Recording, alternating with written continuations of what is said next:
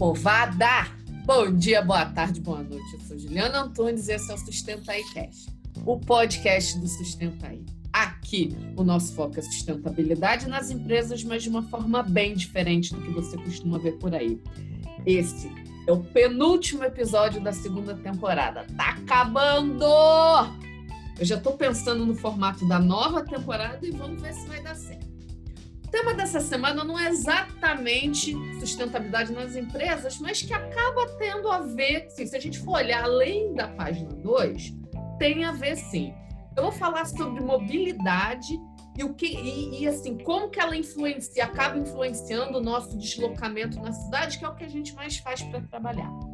Para conversar comigo tá a Poliana Silva, a Poli, fundadora do Corbano, uma consultoria cujo propósito é co-criar cidades regenerativas. Poli, tudo bem? Tudo ótimo, e com você? Tudo bem. Poli, me explica o que, que é a Corbano, o que, que ela faz e como a mobilidade é trabalhada dentro do conceito de cidades regenerativas. Para explicar o que é a Corbana, eu vou contar uma historinha rápida, tá?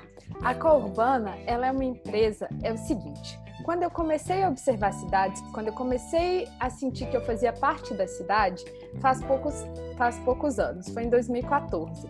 Eu antes eu andava pela cidade, mas eu apenas via as coisas da cidade, assim, é, me locomover e ir a um serviço de saúde, ir a, um, é, a escola, trabalho. Eu não olhava a cidade como lugar para eu viver.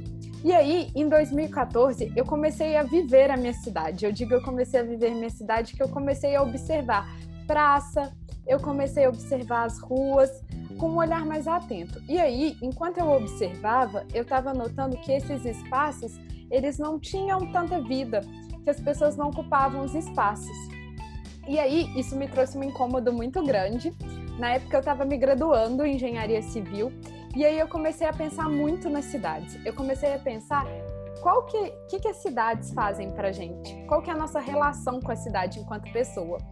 E aí eu comecei a pesquisar coisa por mim mesma, que eu estava com a ideia de fazer um mestrado.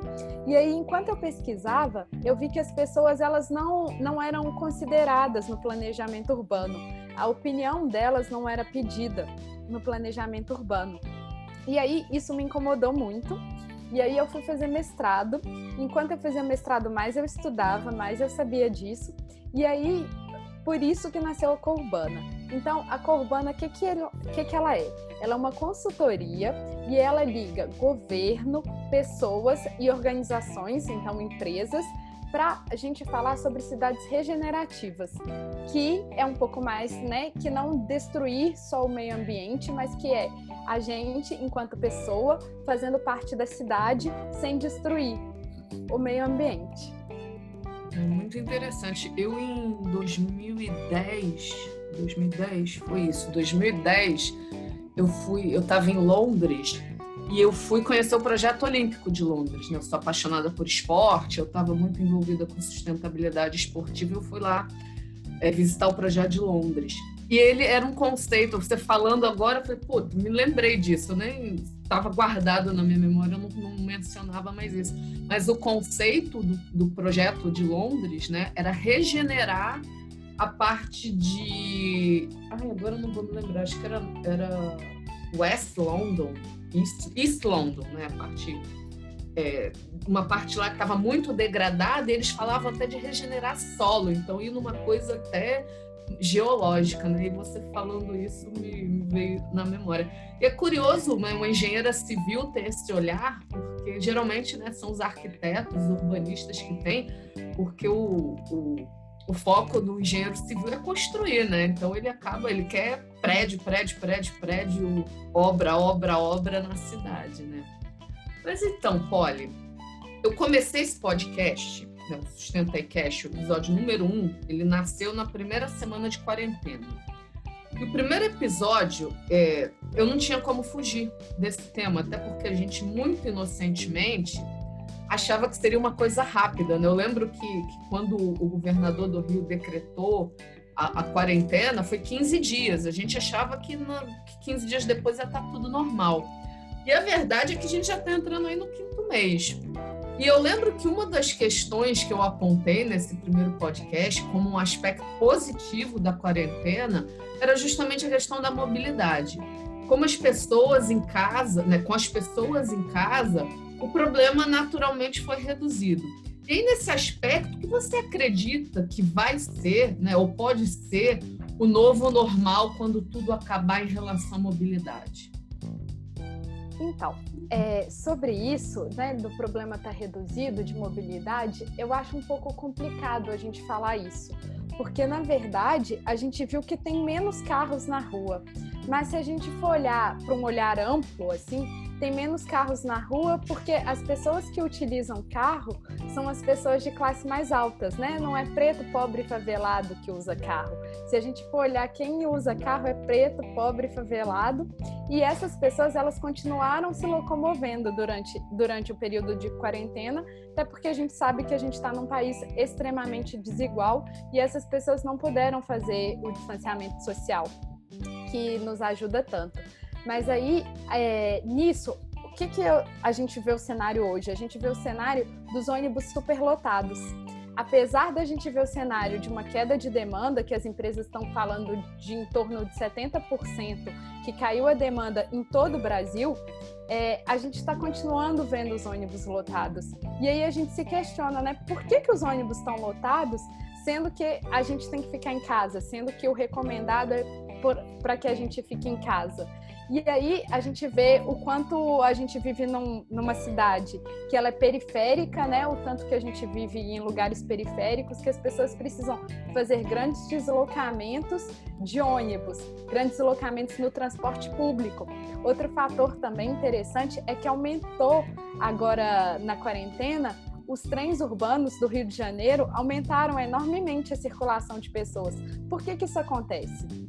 E aí é interessante porque às vezes a gente fala em mobilidade, a gente sempre tem na cabeça o trânsito, né? O trânsito, o trânsito, o trânsito. E mobilidade é nosso ir e vir, é nosso acesso à saúde, à educação, à cultura. É a gente poder fazer essa mobilidade de forma segura, a pé, de carro, de ônibus ou mesmo com transportes alternativos como skate, patinete, bicicleta.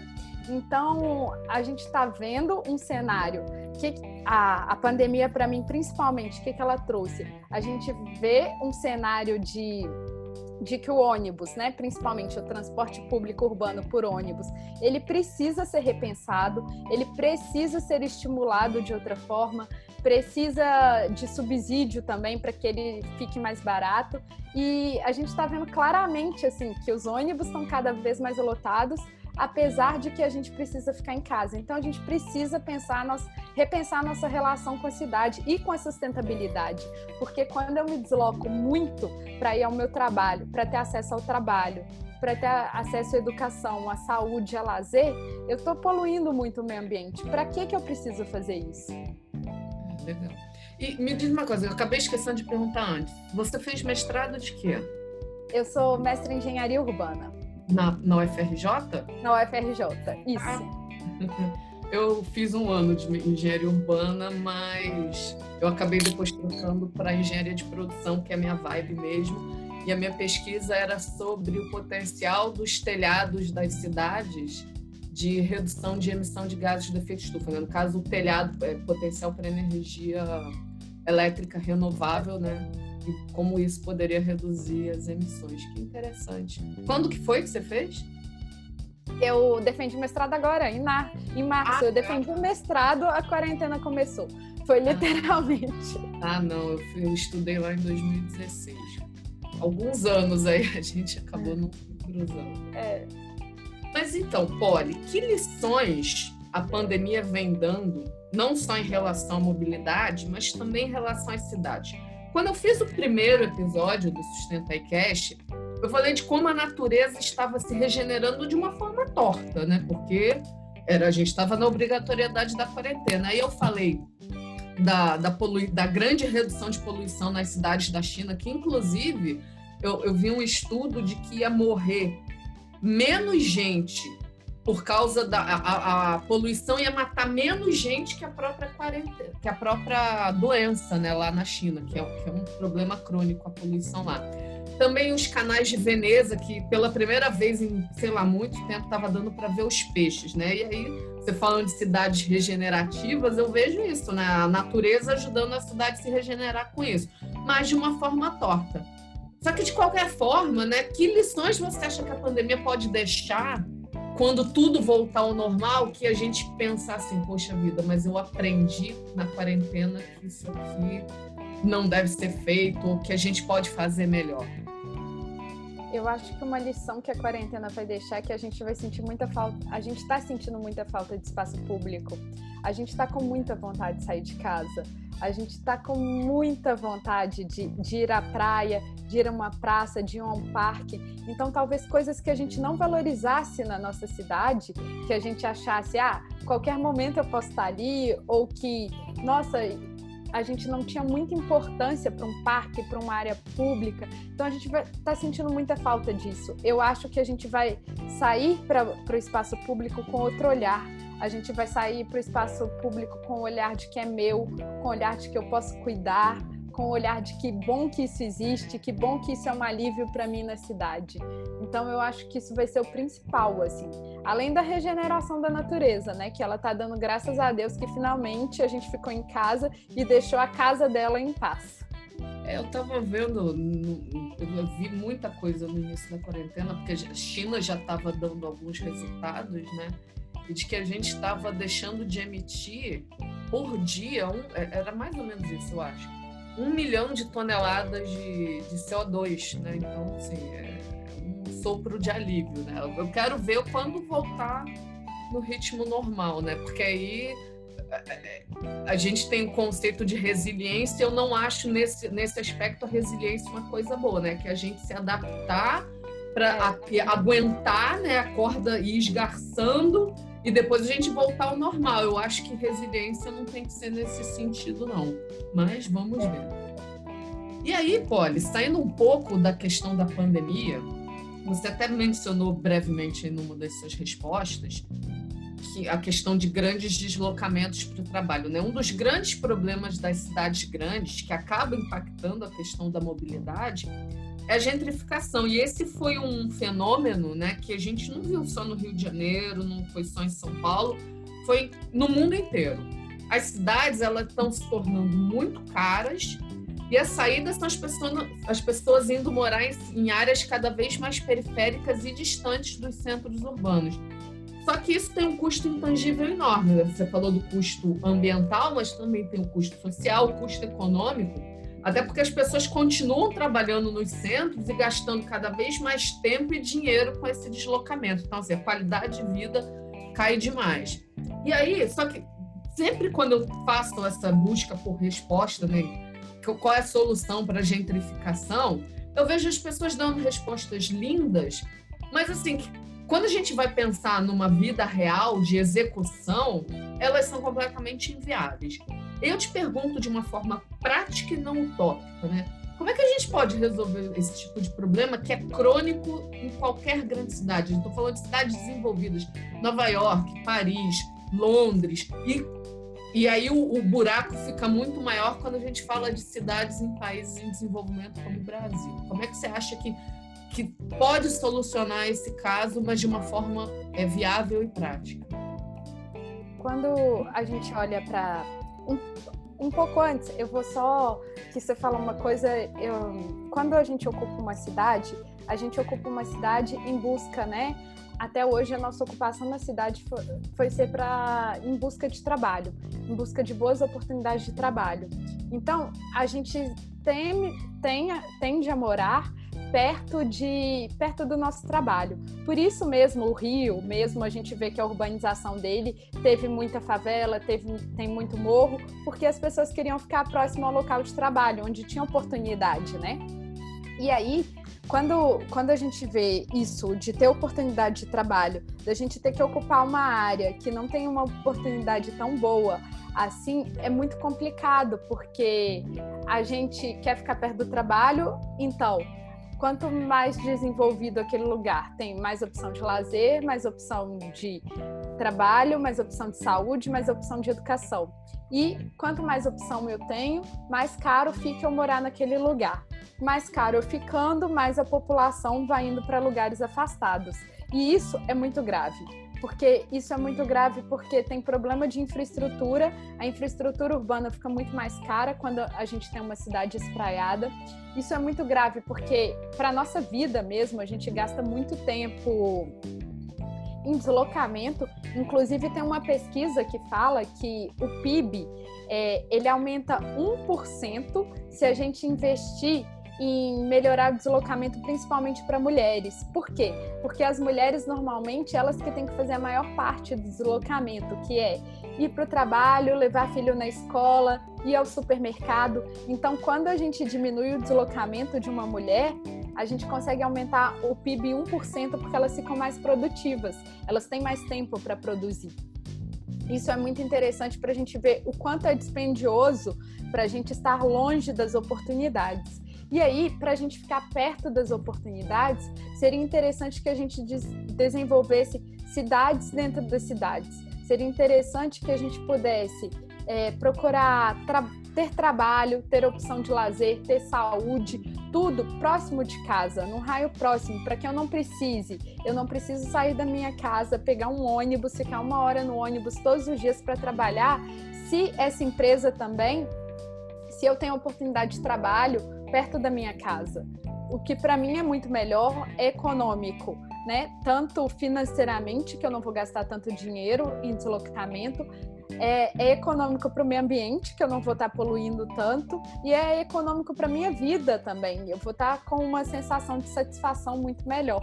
E aí, para resolver isso da gentrificação, eu acho que é fazendo pequenas cidades mesmo, é tendo oportunidades em todos os lugares.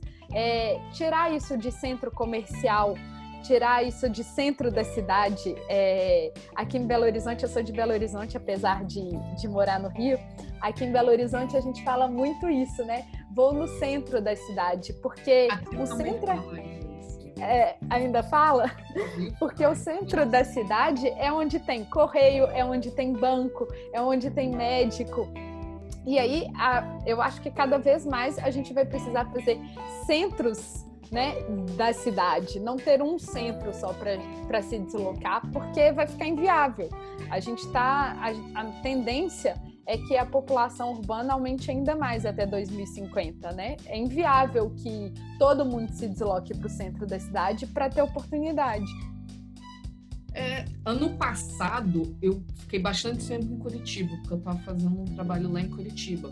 E assim, eu, é, todo mundo fala, né, Curitiba, cidade modelo, eu tenho uma série de ressalvas de Curitiba porque eles não investiram em transporte de massa.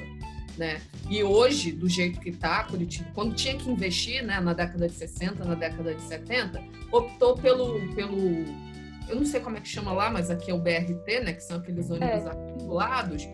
Só que ônibus articulado não é transporte de massa. Não é. Você é, é um transporte que transporta um pouco mais de gente, mas não é transporte de massa. E aí agora, simplesmente com uma cidade, eu não sei lá, 2 milhões de habitantes, é inviável, porque você, para você construir metrô, você tem que parar, né? Você tem que esburacar tudo. Então ficou inviável. Mas independente disso, né? E, e lá tem problemas já muito graves com isso, a mobilidade lá já está muito ruim. Uma coisa que me chamou muito a atenção é o uso misto do solo. Então, assim, você nos bairros, você tem, você tem é, é, empresa, você tem área, área de moradia, você tem comércio. Então, assim, é, eu lá eu, eu, passei meses lá, eu, eu, fazia muito deslocamento a pé, muito. Eu já faço normalmente, mas eu, lá eu conseguia conhecer a, a, a, as os centros, é, como é que eu vou dizer, os, as partes turísticas a pé, basicamente porque o único ruim, o que, que acontece? Por não ter transporte de metrô lá, trem, então as ruas, né, sem ser as grandes vias, as ruas pequenininhas, elas também acabam tendo muito trânsito. E aí o que, que acontece? Que é muito barulhento. Esse talvez seja o problema de você ter zona mista em em cidade que não tem trem metrô. Mas eu achei sensacional isso, assim, todo mundo convivendo, você consegue fazer pequenos deslocamentos ou deslocamentos não motorizados porque está tudo perto. Então, nesse sentido, eu acho que, que, que Curitiba continua sendo um bom exemplo. E aí você meio que acabou é, adivinhando, vamos dizer, as, as duas últimas perguntas. Que, assim, em algum episódio dessa segunda temporada do Sustenta e Cash, acho que foi o quarto ou quinto, não me lembro, eu conversei com o professor Roberto Anderson, que dá aula de arquitetura e urbanismo na PUC daqui do Rio. E aí eu vou repetir a pergunta que eu fiz para ele, porque eu acho que ele deu a perspectiva do, do arquiteto. E eu acho que essa é, é, pergunta ela, ela, ela permite respostas por múltiplas perspectivas. Né? Meu livro favorito se chama Capitalismo Natural. E num dos capítulos, né, ele, o autor fala só sobre cidades sustentáveis. Esse é um livro de 1999, então já e continua muito atual, mas já era uma visão bem sofisticada.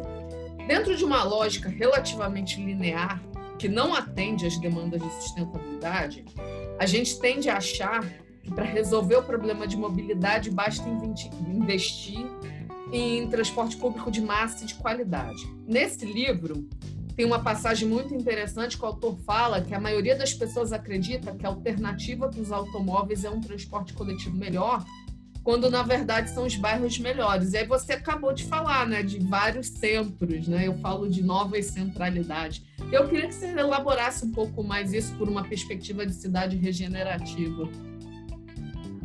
É, isso da gente ter zona mista, é, Jenny Jacobs já falava isso, que é uma grande jornalista, mas é, é, ela é jornalista, mas ela é uma grande urbanista. Ela já falava disso em 1960 no livro Mortes e Vidas nas Grandes Cidades, porque é um livro ela clássico fala... lá do mestrado da UFRJ. É, é um livro clássico. E aí ela já falava que para uma cidade ser segura, para uma cidade ser viva, ela precisa ter, ter zona mista, né? Porque eu preciso, ao mesmo tempo que eu saio para caminhar, eu preciso sentir que eu estou sendo olhada, que eu estou sendo vista, e isso me traz a sensação de segurança. Então, é, eu ter comércio, eu ter residência no mesmo bairro e ter outras formas também de ocupar a rua deixa o espaço mais vivo e mais seguro. E aí eu acho isso muito interessante no conceito de cidades regenerativas, porque o conceito de cidade de eu não ter que me locomover de eu não ter que pegar um transporte, que mesmo que sendo de massa, eu estou poluindo o meio ambiente, mas eu poder fazer um deslocamento a pé, eu poder fazer um deslocamento de bicicleta, sabe? Isso é muito, é muito bom. Eu acho que isso é muito bom não só para o meio ambiente, mas para a gente. A gente se sente mais vivo quando você desloca a pé, né? Você presta muito mais atenção na, na ao redor, na paisagem urbana, quando você está deslocando a pé do que quando você desloca de carro. E aí, quando também a gente está num, num transporte de massa, que é metrô, a gente nem vê, a gente nem vê a cidade, né? A gente não vive a cidade. Apesar de ser um, um transporte rápido que nos leva muito, muito logo para onde queremos, mas eu não estou vendo a cidade, eu não estou vivenciando a cidade. E aí eu acho que o conceito de regeneração, de cidade regenerativa, vem muito sobre isso. É, imagina eu poder acordar de manhã, é, levar meus filhos na escola, deixar meus filhos na escola a pé e continuar o caminho a pé para o meu trabalho e na volta meus filhos estão seguros também para voltar sozinhos para casa, que isso é maravilhoso. E isso é muito regenerativo, né? Eu ter tudo perto. Meu filho poder ir para a escola, meu filho poder ir para o lazer, eu poder acessar as coisas culturais que eu quero de a pé ou de bicicleta, né? Com a micromobilidade. Isso é muito regenerativo. Então, eu acho que cada vez mais a gente tem que pensar em desenvolvimento de pequenos territórios para atender nossa necessidade, né? É o famoso, não só compre do local, mas o famoso desenvolvimento local mesmo a gente se tornar uma comunidade. Que legal. E aí, para finalizar, né, quando a gente fala de cidades sustentáveis, mobilidade urbana sustentável, a maioria das soluções passa por políticas públicas, o que é complicado porque a gente fica à mercê de governo. O que, que a gente, né, pessoa, cidadão, microorganismo dentro de uma estrutura gigantesca, o que, que a gente pode fazer para minimizar o problema da mobilidade, tendo em vista que a população, você já falou, né? A população está crescendo exponencialmente ela está ficando cada vez mais urbana. É, questões grandes de cidade, infelizmente mesmo, a gente passa por políticas públicas. Eu acho que enquanto cidadão podemos pressionar o governo, pressionar mesmo, porque a gente tem voz, a gente não pode esquecer disso. Então, pressionar o governo para que as mudanças ocorram, evitar o uso de automóvel, porque um automóvel com uma pessoa sozinha não é sustentável, traz trânsito, traz enormes problemas que a gente já está vendo. Se eu posso substituir o meu automóvel pelo transporte público, ótimo. Se eu posso ter o automóvel e dar carona para outras pessoas que vão para o meu trabalho, também é ótimo, porque eu não estou indo sozinho. É, a gente tem algumas micropolíticas mesmo, sabe? De tentar, de tentar fazer assim com que meu hábito vire hábito de todos. E aí, às vezes, a gente pode sentir, poxa, mas é um pequeno hábito, né? É uma pequena coisa. Só eu que estou deixando de fazer isso. Mas quando eu começo a deixar de fazer, eu converso com outras pessoas, mais pessoas vão escutar esse podcast, mais pessoas começam a repensar os hábitos dela, é muito importante, né? E aí, a bicicleta, eu acho que ela vem com tudo, né? eu estava fazendo pesquisas e aí eu vi que já em, em, muitas cidades as pessoas agora, principalmente por medo, por medo de contágio no transporte público da Covid-19, elas já estão usando a bicicleta com, com muito mais afinco, com muito mais é, usando como meio de transporte mesmo, não só lazer. E aí eu acho que a bicicleta vem com tudo em cidades que ela pode ser usada, lembrando também que a bicicleta, ela tem, a gente sempre tem que olhar para no geral assim, mas a gente tem um problema de gênero, né? Porque as mulheres são as que menos pedalam ainda, porque as cidades não são seguras para elas pedalarem, porque elas sofrem assédio, porque elas sofrem violência. Então, a gente começar essas pequenas mudanças, essas mudanças sociais mesmo, isso tudo contribui para uma melhor cidade, para uma melhor mobilidade. Eu espero, assim. Também, né? E aí, só linkando, né? É, medida, porque na verdade eu, eu, fiz várias perguntas numa e você acabou deixando passar. O que, que faz a Corbana? O que, que você, como, como fundadora da Corbana, quais são os serviços, os produtos da Corbana que vocês fazem para melhorar justamente essa relação das pessoas com a cidade, a regeneração, a mobilidade, o pertencimento, a segurança? O que, que vocês fazem exatamente?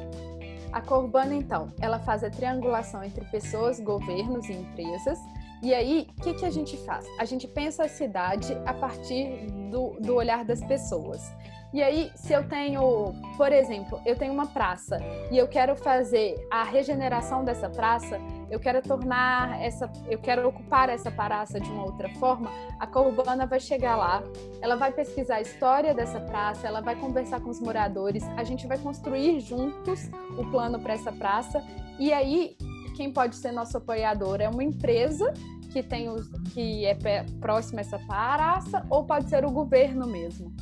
Ah, agora entendi. Até mesmo para as pessoas entenderem como é que é na, na, no dia a dia o que, que vocês fazem. Né? Bacana. Sim. Então, olha, muito obrigada pela sua participação aqui no Sustenta e Cash. Foi um prazerzaço bater esse papo com vocês. Eu já falei lá no início, né?